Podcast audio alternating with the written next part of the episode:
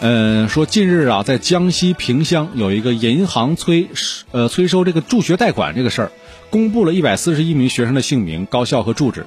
一当事人就说了啊，以为八年内还清就行的啊，自己呢虽然换了手机号，但是银行也没有联系过父母。但是银行的工作人员说了，联系不上学生，就只能借助网络的力量来找了啊。说没有起诉就已经很不错了，嗯，口气很生硬啊。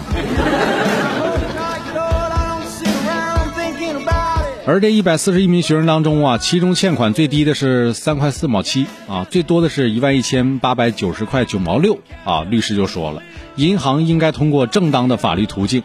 律师的意思你总结一下，就是说可以直接上征信系统。所以啊，银行也很无奈，如果再不你这个还贷款的话，就要上征信系统了。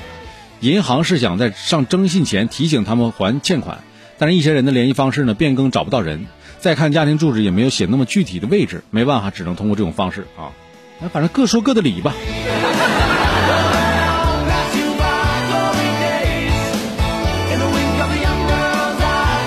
但是有些毕业的学生表示啊，说我的担保人呢是我爸爸，我手机号码打不通，你们可以给我爸打电话啊，但是也没打呀。想象一下，给这位爸爸毕业生的爸爸打电话啊，你好先生，我是银行的工作人员，你们家孩子在我们银行欠了钱几年了都没还上。一听觉着就是骗子呀！银行又说了啊，大爷啊，我们真的不是说骗你，你们家孩子一共欠了我们三块四毛七，再不还的话，就就变成老赖了，以后高铁飞机坐不了。嗯，这事太严重了啊！大爷恍然大悟，打电话的确不是骗子，是个疯子呀！我觉着这个事儿应该怎么来看啊？在催收名单发布之后，的确不少人都还了钱了。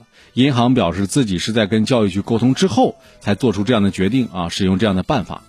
律师说可以使用法律方式去诉讼，而不是用这种暴露隐私的行为啊。我觉得这三方说的吧，你说是，这是理真不好评。具体是谁对谁错，谁对谁错呀？我们不去定夺啊，因为在一些学校助学贷款的签订的这个合同上面啊有写，如果不还款的话会公开个人信息。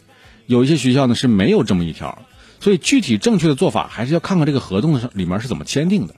不过，正像银行的这个通知说的这样，当你大学毕业步入社会之后，你再忙也别忘了帮助过你的助学贷款呢。我觉得这点是重要的啊。所以别人只关心你飞得高不高，而银行却关心你啥时候还我们钱。